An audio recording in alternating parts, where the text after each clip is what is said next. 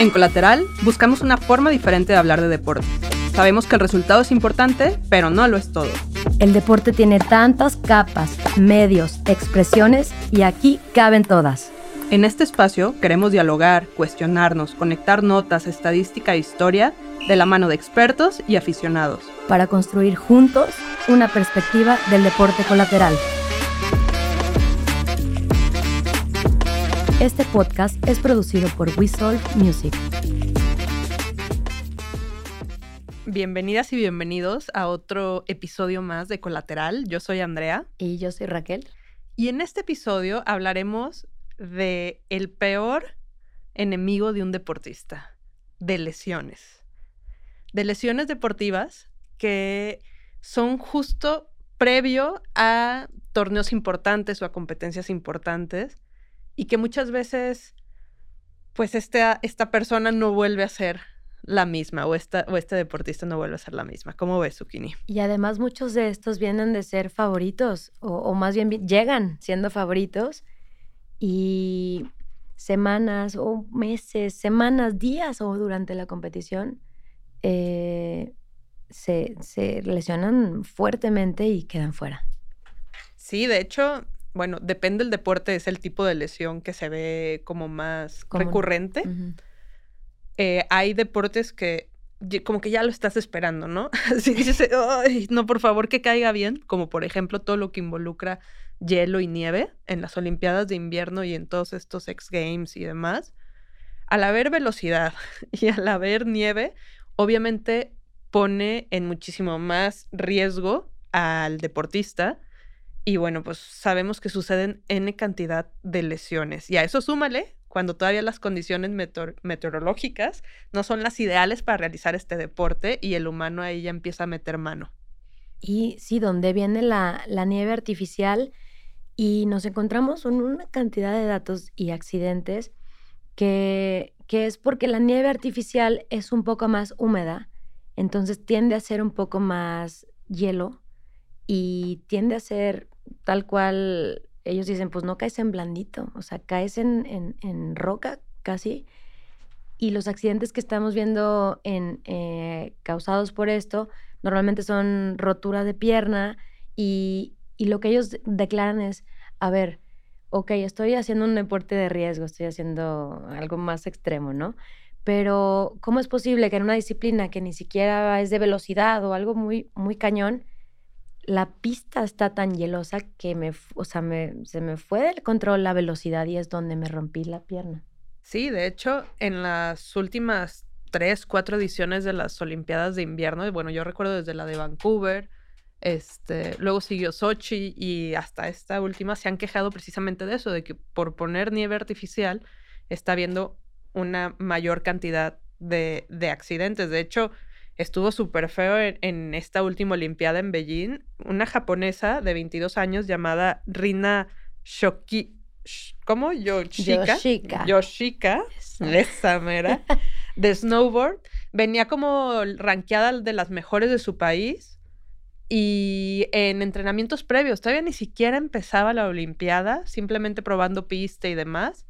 Tuvo un accidente fuertísimo en columna que la hizo que se que se tuviera que retirar. De hecho, hay un montón de imágenes de cómo la sacan en trineo y demás. Y bueno, se relaciona con que pues no tienen tanto control de, de su velocidad y por esto tan hieloso. Esta nieve artificial. Ojalá que próximamente la tecnología alcance para ponerle algo suficiente que, que sea más seguro para todos estos deportistas. Porque está muy delicado. Está muy Te delicado. lesionas la columna azúcar así como en la NFL, ¿cómo ves? Uy, bueno, si queremos hablar de lesiones de columna, yo creo que la NFL tenemos variedad de, pues sí, de este tipo de lesión y, y súper fuertes. Bueno, yo, yo que soy muy fan de la NFL, la verdad es que ahora sí que de a tiro por partido. Dicen que hubo, creo que en esta última temporada hubo promedio de creo que tres lesiones por partido. Y bueno, acaba de pasar lo de este Damar Hamlin, que fue algo sumamente impactante, que tuvo que ver con corazón. Pero Tenemos el ejemplo, por ejemplo, de lo que le pasó a este Ryan Shazier. No sé si aquí en, en México hay muchísimos aficionados de los Steelers de Pittsburgh. En el 2017, justo en el mismo estadio que le acaba de pasar a Damar Hamlin contra los Bengals, tuvo un accidente que lo dejó fuera. De hecho, estuvo tres años en, en la lista, digamos, de, de bajas hasta que sí anunció que pues, no iba a poder volver. De hecho, fue horrible porque en ese, yo recuerdo haber estado viendo el, el, partido en el 2017 y en cuanto fue el choque, hace cuenta que fue casco con casco y el cuello se le hace como corto, por así decirlo, horrible. Ouch. Eh, cae y se toca luego, luego la espalda y se ve como las piernas no las mueve. Y bueno. Al instante. Sí, sí, sí, al instante. Obviamente tardaron mucho en sacarlo y demás. Y bueno, son este tipo de lesiones que él en su mejor momento, siendo uno de los emblemas, digamos, o siendo uno de los capitanes de Pittsburgh, de los mejores defensivos, súper joven, le pasa esto y ya quedó fuera, se tuvo que retirar. Y lo que está cañón también de estas lesiones en la NFL es que, pues, yo creo están normalizadas, se puede comentar así, que es, es muy cañón este dato que 3.4 veces más de la pura NFL hay más lesiones que en otras cuatro ligas de otros deportes. Sumadas, ¿no? Sumadas, sí, sí, incluyendo hockey, béisbol, eh, NBA, que también hay contacto, y, y UEFA, ponen, ¿no? Pero esa parte de normalizarlas da como este último caso de hace poco del muchacho que, que tuvo esta conmoción. Ah, tu gato Bailoa. Ajá y, y, lo meten de que, ah, ya está bien, sin dar de alta, y al rato va para atrás otra vez.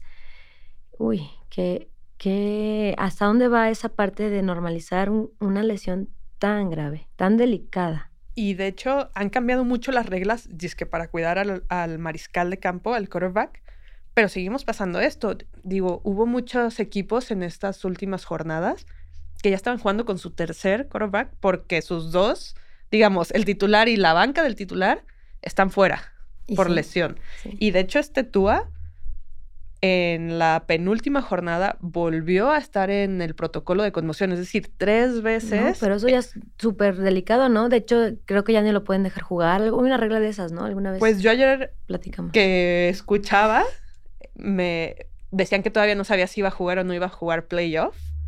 Ya veremos, ya veremos, ya veremos, porque ahora sí que Miami pasó de panzazo. Pero bueno, las conmociones, quien, quien no ha visto la película de Concussion, se la recomiendo porque, digamos, es un deporte en el que es demasiado complejo evitar que haya este tipo de lesiones.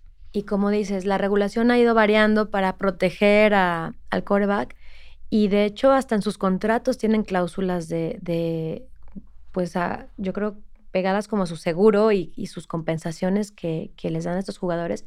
Justo vemos una noticia días anteriores a, hoy que a Hamlin eh, consiguieron los Bills junto con NFL no solo pagarle la cláusula, sino que le van a pagar a full su contrato. Sí, sí, sí, sí. Yo creo que es muy probable que este jugador no vuelva a las canchas, al igual que no deberían devolver los que han tenido más de una conmoción. Pero bueno, sabemos que este deporte es así. De hecho, muchos dicen como que ya no es tan, como ya no es tan atractivo porque ya no se pegan igual.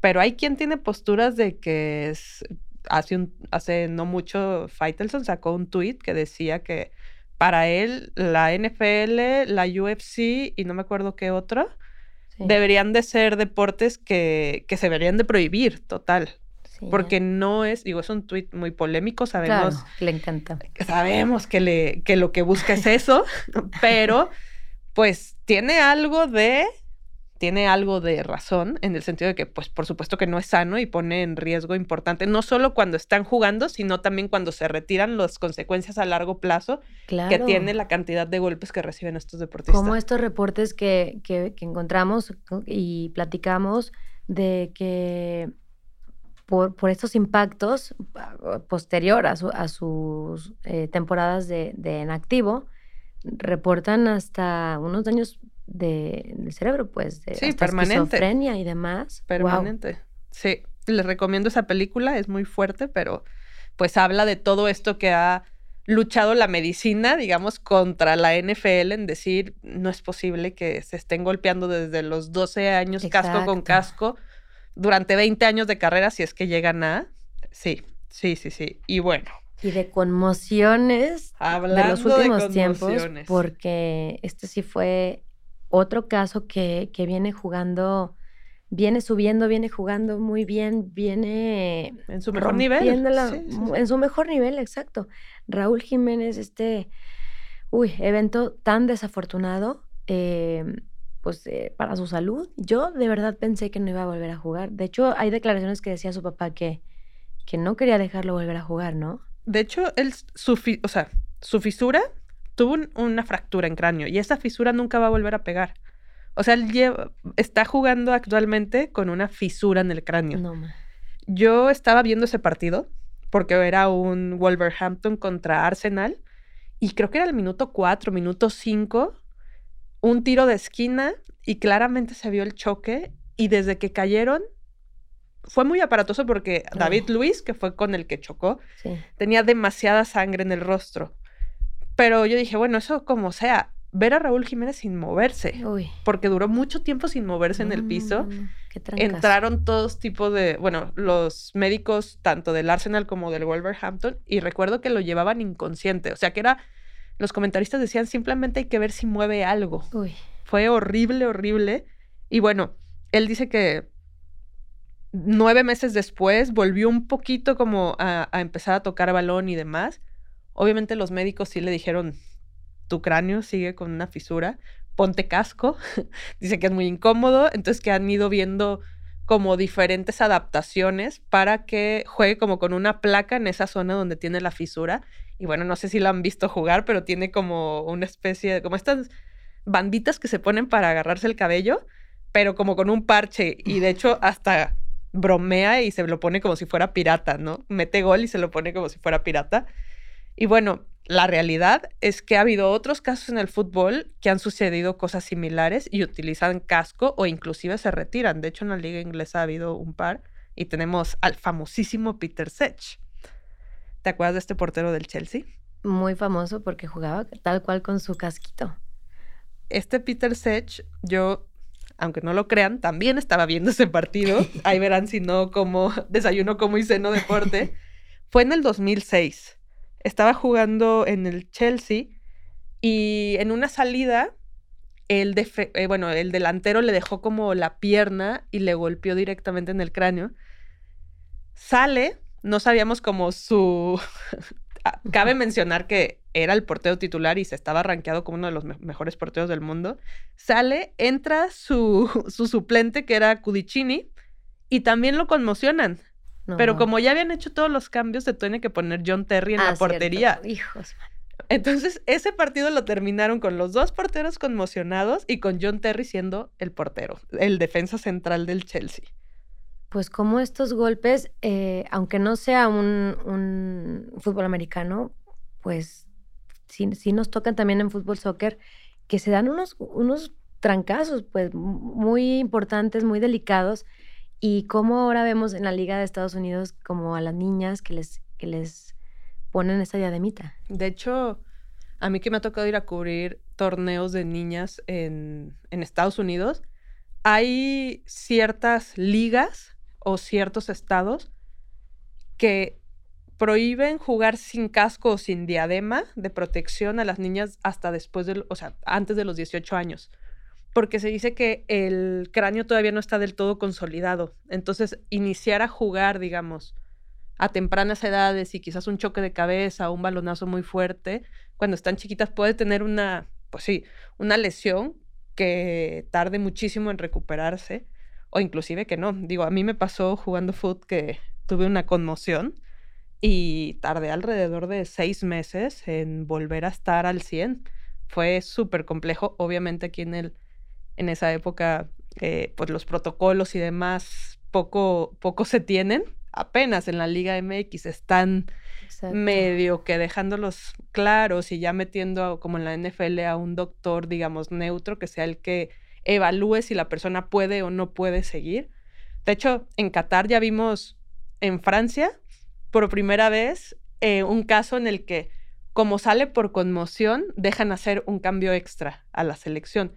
Y quien analiza eso son, son los médicos y muchas veces son médicos neutros, dependiendo la liga, para poder decir si sí o si no. Que, que le damos como a veces poca importancia, pero pues son lesiones que te pueden acarrear para toda la vida consecuencias. Está muy cañón. ¿Y cómo vemos, ahorita hablando de fútbol femenil, esta, este fenómeno que, que todo 2022 estuvo noticia tras noticia, rodilla, ligamento roto, ligamento roto en tantas, tantas futbolistas en, seis de las mejores ligas del mundo. Reportan hasta 57 casos de esta lesión y, y en todos los niveles, porque se nos llevó también a la balón de oro, Zuka. No, no, no. El famoso ruptura de ligamento cruzado anterior es, yo creo que eh, la lesión más temible de cualquier deportista y en, el, y en el fútbol, que sabemos que es como chin, ojalá no sea eso. Pero a mí me impresiona 57 jugadoras con esta lesión. Y bueno, yo ya no estoy tan, no me he metido tanto a ese, a ese campo de las lesiones, pero la fisiología, la anatomía de un hombre y una mujer es distinta. Las mujeres tenemos una pelvis distinta, un poco más ancha, porque estamos, digamos, la anatomía está hecha para dar a luz. Entonces no es la misma, digamos, la forma y el tamaño de a un hombre y una mujer. Y normalmente los métodos que se usan de entrenamiento con las mujeres son copiados de lo que se ha desarrollado con hombres. Entonces muchos músculos que probablemente ayudarían a dar mayor soporte. Ah, bueno, esta, esta digamos, este tamaño de la pelvis hace que eh, la alineación eh, pelvis, fémur, tibia, peroné y huesos del pie, los calcáneos, sea distinta en unos con otros y, y, si tú fortaleces ciertos músculos te pueden ayudar a darle mayor control, digamos. Claro. Solo que la manera en que se entrena a las mujeres es copia de cómo se entrena a los hombres. Ya sabemos, hay poca ciencia desarrollada exclusivamente para mujeres, pero ese no es tema del día de hoy. Hemos mejorado, pero aún falta. Exacto. Pero bueno, les estoy hablando que hay jugadoras lesionadas. Una Macario, que es la próxima estrella de Estados Unidos, se rompió. Es como si les dijera que Mbappé se rompe. Eh, Beth Mead, nuestra mejor jugadora de la Euro, se rompió hace no tanto. Es como si les dijera Jorginho, el mejor jugador de la Euro. Vivian Miedema, que es la mejor jugadora de, de, Países Bajos y quien fue balón, bueno, quien fue la mejor jugadora de la Euro, no esta, la pasada, también se acaba de romper en diciembre. Tenemos a Alexia Putelas, que es dos años seguida balón de oro. Piensen en la mejor jugadora del mundo, el mejor jugador del mundo rompiéndose el ligamento cruzado. No, pues trágico, muy trágico. Y también Marta, nuestra Ronaldinha, ligamento cruzado. Estamos hablando como si el top ten de mejores jugadores del mundo, cinco se rompieron. Es súper triste. Y, y viene también de más atrás, porque Charlín Corral siendo pichichi, también le pasa eso. Aquí en México nos llegó, siendo pichichi con el Atlético, se rompe y bueno, tardó mucho en su recuperación y es cuando Pachuca le dice vente para acá. Inclusive en, el, en este torneo pasado vimos a Bianca Sierra tronarse también ligamento cruzado en la... ¿Fue en la semifinal o en la final? Me parece que sí fue semi. Sí, ahorita no estoy segura si fue semi o final. Y estamos hablando de las mejores jugadoras de las ligas. Y en la plena competición, en la plena búsqueda del campeonato y, esta lesión tan grave. También Nayeli. Nayeli Rangel en su momento también, hace, hace un año y cachito. Pero bueno, yo sí creo que, de hecho, han salido cartas de jugadoras de decir, a ver, esto que con los hombres hacen de meterles N cantidad de partidos, a nosotros no, cuídenos de una manera distinta piensen que somos su materia prima. Eh, no nos metan las cargas que nos meten. O sea, las, las, las, jugadoras sí han levantado la mano y han dicho. Cabe mencionar que las jugadoras suelen ser más estudiadas y con mayores argumentos para poder defender posturas, ¿no? Pero, pero sí, triste, triste la ruptura del ligamento cruzado pues estas jugadoras, ojalá les deseamos pronta recuperación y, a ver si les alcanza para estar listas para las próximas competiciones importantes. Pues el mundial, ni pues más ni menos. Nada más y nada menos que este verano. Uy, es que la rodilla es tan... Eh, hay hasta memes, Zuka. Sí, sí, Yo iba a hacer tal cosa, pero me lastimé la rodilla. Pues es que es muy común, Por ejemplo, en básquetbol tenemos el caso de, de, Derrick Rose, que está, es, increíble. La gran promesa que, pasó. La gran promesa de la NBA, por ahí del año 2010-2011, fue MVP. Y se decía, este va a ser, porque se jugaba para los Bulls, este va a ser el que otra vez va a poner el nombre de los Bulls en alto, el que va a hacer que, no sé, Chicago se vuelva a estar en el mapa de los campeonatos. Inclusive se decía de que el próximo Kobe Bryant, el próximo Jordan, ya sabes que aquí siempre nos gusta proyectarlo. las sí, sí, sí, las llegadas. y en el 2012, ligamento cruzado anterior. Se nos truena, tardó como un año en recuperarse y en su segundo partido de la, o sea, de la siguiente temporada, porque se perdió una completa, se truena la otra. La otra. No, no te pases con esa tragedia. Y de ahí sí ha vuelto a jugar, pero fue hasta como el 2018 una seguidilla de lesiones, lesiones, lesiones. Y pues bueno, este jugador que se esperaba de él unas cosas impresionantes, pues, pues no, las lesiones. Pues la misma Sue Bird, eh, yo no sabía tuvo seis cirugías entre rodillas y cadera. Es, está muy cañón. Y todo esto, obviamente, eh, provocado por la carga, lo que tú quieras, es un deporte de contacto, pero principalmente por la duela. Se ha declarado que un par de estas lesiones que tuvo fue por justamente malas condiciones de la duela. Y tiene que ver con que o no está pareja o, evidentemente, así como pasa con los, con los boleros, eh, pues sudas y tú ves en la NBA que entran como cinco personas a limpiar en friega y se salen. Pues con las mujeres, obviamente, no hay, no hay recursos y no tenían esta misma ayuda. Entonces, un par de lesiones que ha tenido fue por resbalarse con lo mojado de la duela o que muchas veces no le no la limpian con el material adecuado y esto provoca muchas lesiones. Increíble. pero 23 años de carrera, seis cirugías, obviamente hubo temporadas o cosas que se perdió y aún así tener cinco ciclos de Olimpiadas y cinco oros. Uy, y mundiales. ¿Qué onda? No, no, mundiales. No, Esta es una máquina, esta mujer. Una máquina. y en problemas de duela y, y, que la causa o el, factor que provoca muchas lesiones en eh, que sea que vengan de la duela, ¿qué tal el voleibol? Al voleibol les pasa lo mismo, brincan tanto para, para rematar y también se tienen que aventar, digamos, hacer cambios. Se pasan también en el suelo y sí, por ahí. sí, sí, hacer cambios de dirección como muy repentinos. Ahí dejan también los tobillos y las rodillas, pues a la misma Samantha Bricio, nuestro, nuestro orgullo nacional y estatal. Allá anda en China por. Eh, ahí, anda en China, sí, sí, estuvo mucho tiempo en Italia y bueno, en Estados Unidos. Ha tenido, se ha perdido de competencias importantes justo por, por lesión en tobillo. Sí, vemos, eh, tú pones lesiones, tobillo, voleibol y te sale una cantidad de, de cosas. Y, ¿Y qué, qué, qué, se va a mover? ¿Qué va a cambiar para, para poder disminuir esto? Porque está muy cañón. Pues depende el sapo la pedrada, claro. Zucchini. Depende de qué competencias estemos hablando. Es la tecnología y lo que implementan para cuidar a los deportistas. Pero muchas veces hacen adaptaciones para que sea más atractivo el deporte, que a su vez, este, pues igual y no le viene tan bien al deportista. Por ahí yo supe que en el Mundial de Patinaje de Velocidad, en vez de hacerlo en una pista construida, digamos, con, todas las medidas, la hicieron desmontable, como lo hacen lo de los X Games. Pero entonces tiene de base madera y luego le ponen como la pintura que normalmente le pondrían si es cemento y bueno, hubo una cantidad de lesionados, de caídas, casi casi hacían la carrera con tal de simplemente cumplir la carrera y ya daba igual el lugar. Solo, pues no, no matarte en el intento. Bueno, no, no tanto así, no tan drástico, pero no, no acabar en el suelo en el intento. Claro, pero qué cañón. Eh, el mismo contexto de la competencia te está dando en, la, en, la, torre a la, materia prima, tal cual, del evento, al protagonista.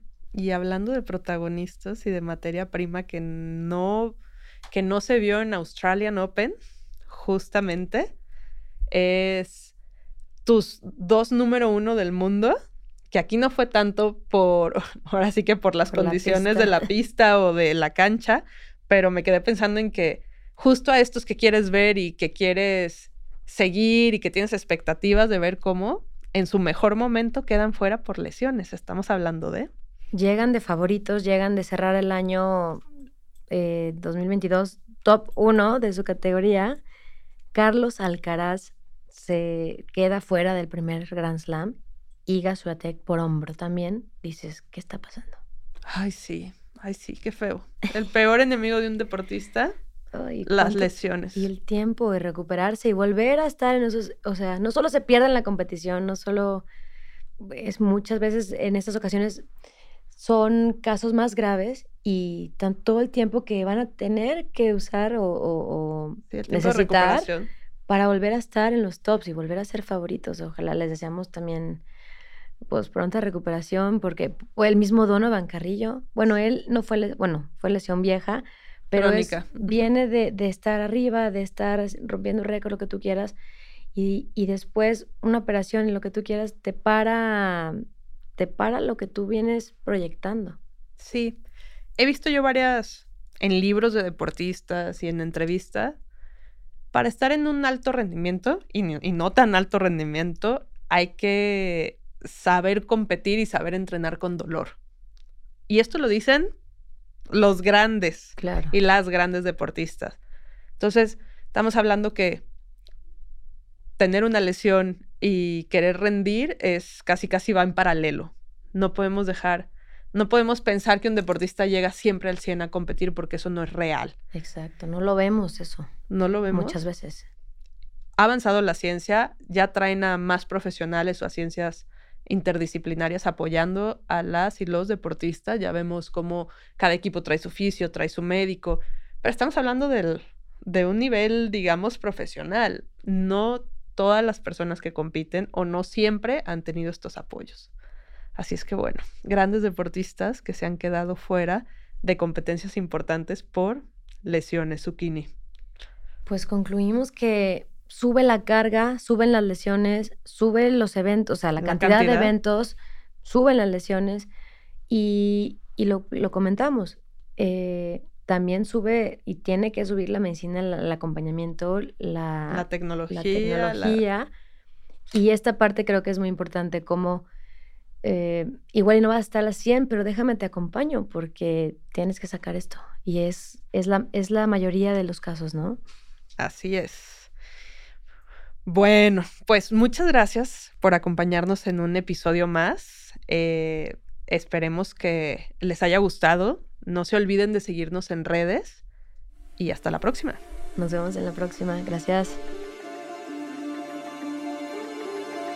Muchas gracias por acompañarnos en un episodio más de Colateral. Te invitamos a seguirnos en tu plataforma favorita y a compartir este episodio a quien creas que lo puede disfrutar. Esperamos haber despertado tu curiosidad para seguir buscando una perspectiva del deporte colateral. Yo soy Andrea. Y yo soy Raquel. Continuemos con la conversación en nuestras redes sociales, en Instagram y Twitter. Arroba colateralpd. Hasta la próxima. Este podcast es producido por We Music.